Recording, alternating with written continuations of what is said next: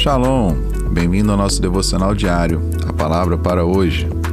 E continuando o nosso tema da semana, nós teremos hoje o Confrontando em Amor, parte 2, né?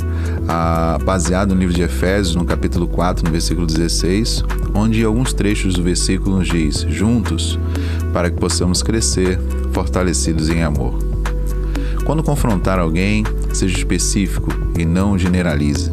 Por exemplo, não diga: Você sempre é grosseiro e rude. Em vez disso, seja específico e diga: Você foi muito ríspido com a Maria ontem.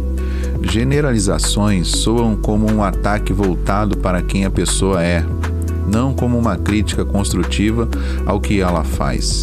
Além disso, essas generalizações vagas não dão uma pista clara do que a pessoa a quem você deseja ensinar deveria fazer para crescer e mudar. Lembre-se de demonstrar empatia. Um mentor eficaz sempre tenta se colocar no lugar do aluno.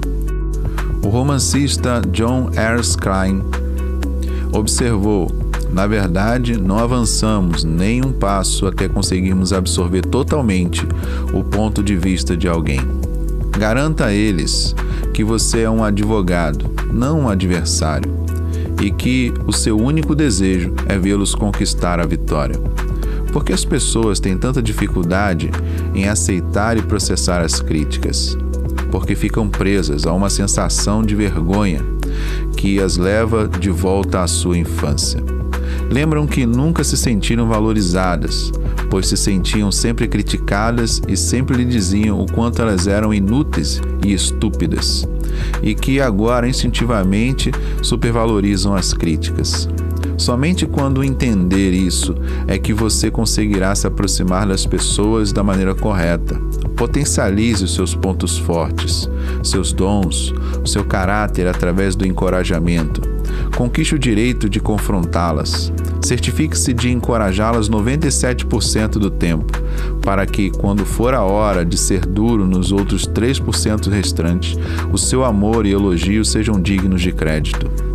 Como uma pessoa pode saber que você está do lado dela se a única avaliação que você passa é negativa? Queridos, nessa segunda lição sobre confrontar em amor, nós temos que aprender que elogiar, dar crédito, encorajar faz parte do processo de ensinamento.